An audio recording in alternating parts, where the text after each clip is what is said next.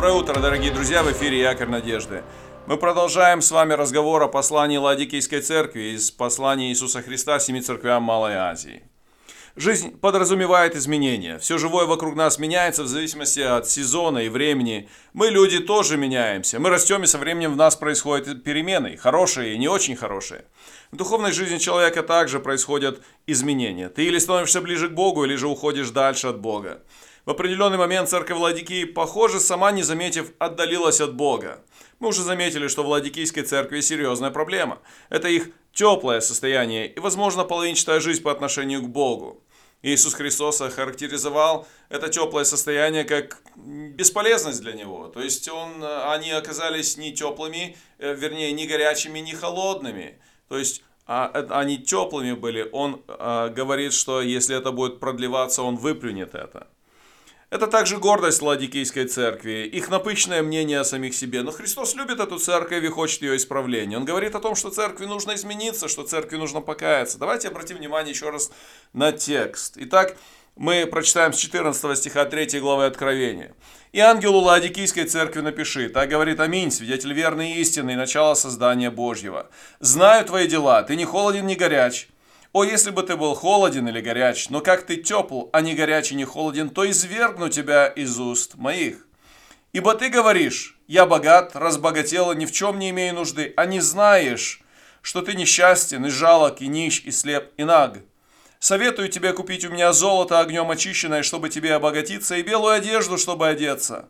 И чтобы не видна была срамота ноготы твоей, и глазной мазью помажь глаза твои, чтобы видеть. Кого я люблю, Тех обличаю и наказываю и так, будь ревностен и покайся. Какой же путь к исправлению предлагает Иисус этой церкви?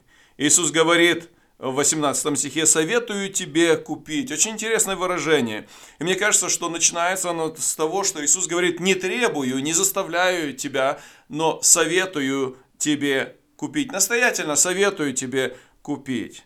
То есть это нежное обращение к гордым людям Ладикийской церкви. Почему он говорит о том, что нужно купить? Что, Христос за деньги предлагает изменения? Христос э, за какие-то средства хочет что-то сделать? Почему купить? Ну, купить, я думаю, это не в смысле того, что можно уплатить деньги за дары Иисуса Христа, но в смысле того, что то, что нужно приобрести, очень дорого и многоценно. Иногда, знаете, мы относимся к подаркам как к чему-то э, дешевому, как к какой-то дешевке, как к э, тому, что ну, ничего не стоит. Но на самом деле то, что предлагает Иисус, очень дорого и многоценно.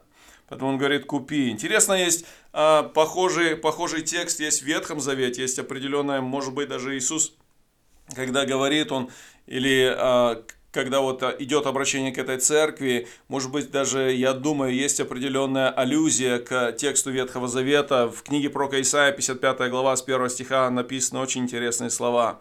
Жаждущие, идите все к водам. Даже и вы, у которых нет серебра, идите, покупайте и ешьте. Идите, покупайте без серебра и без платы вино и молоко. Зачем вам отвешивать серебро за то, что не хлеб, и трудовое свое за то, что не насыщает? Послушайте меня внимательно и вкушайте благо, и душа ваша да насладится туком. Купи в данном случае означает приобрети, прими в дар от Христа. Может быть, даже сделай обмен – Отдай твои проблемы Богу, чтобы взамен получить Его благословение. Ну, что предлагает Иисус купить Ладикийской церкви? Он говорит о том, чтобы купить золото. Ну, очень интересно, купить золото. Купи золото в смысле купи настоящее богатство. Что для христианина большое богатство? Это вера, выдержавшая испытание первом послании Петра, 1 глава, 7 стих написано, «Дабы испытанная вера ваша оказалась драгоценнее гибнущего, хотя и огнем испытываемого золота». Еще Иисус предлагает ладикийцам приобрести белую одежду. Очень интересно, что у ладикийцев, или они были основными производителями черной одежды или черной ткани, которая, была, которая славилась во всем том регионе. Христос предлагает приобрести белую одежду. Белую одежду праведности дает только Иисус Христос. Белая одежда в Писании ассоциируется с праведностью и святостью. Самому невозможно иметь такую одежду. Не помогут никакие текстильные мастерские. Нужно приобрести такую одежду у Иисуса Христа. Опять же, ссылка из Ветхого Завета Исаия, 61 глава, 10 стих написано так. «Радостью буду радоваться о Господе, возвеселится душа моя о Боге моем, ибо Он облег меня в ризы спасения, одеждой правды одел меня, как, как на жениха возложил венец» и как, венес, и как невесту украсил убранством. Одежда правды – это одежда Иисуса Христа, это одежда белая, одежда святости. И а, еще Иисус предлагает а, Ладикийской церкви, Иисус советует Ладикийской церкви купить глазную мазь. Ладикия была известным центром по производству такой глазной мази. А Иисус говорит, купи глазную мазь. Он не имеет в виду о том, что им нужны физические какие-то мази, но он предлагает им подумать о том, чтобы у них открылись глаза. Он а, говорит о том, что им нужно не только купить глазную мазь, но и использовать ее. Состояние Ладикийской церкви – это состояние духовной слепоты, и им нужно открыть их глаза.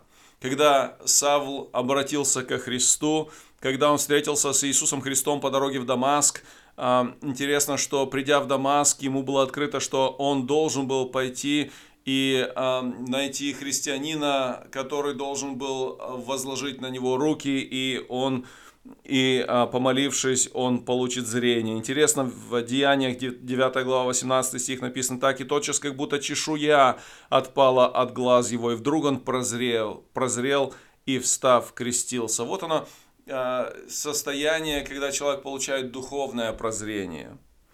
Ладикийская церковь находилась в состоянии духовной слепоты, им нужно было увидеть свое реальное состояние. В заключении нашего сегодняшнего размышления хочу попросить тебя сегодня подумать о том, какие изменения нужны в твоей жизни. Если бы Иисус внимательно посмотрел на тебя, что бы Он попросил тебя изменить? Что Бог хочет изменить в тебе? Если ты понимаешь, что тебе нужны изменения, изменись.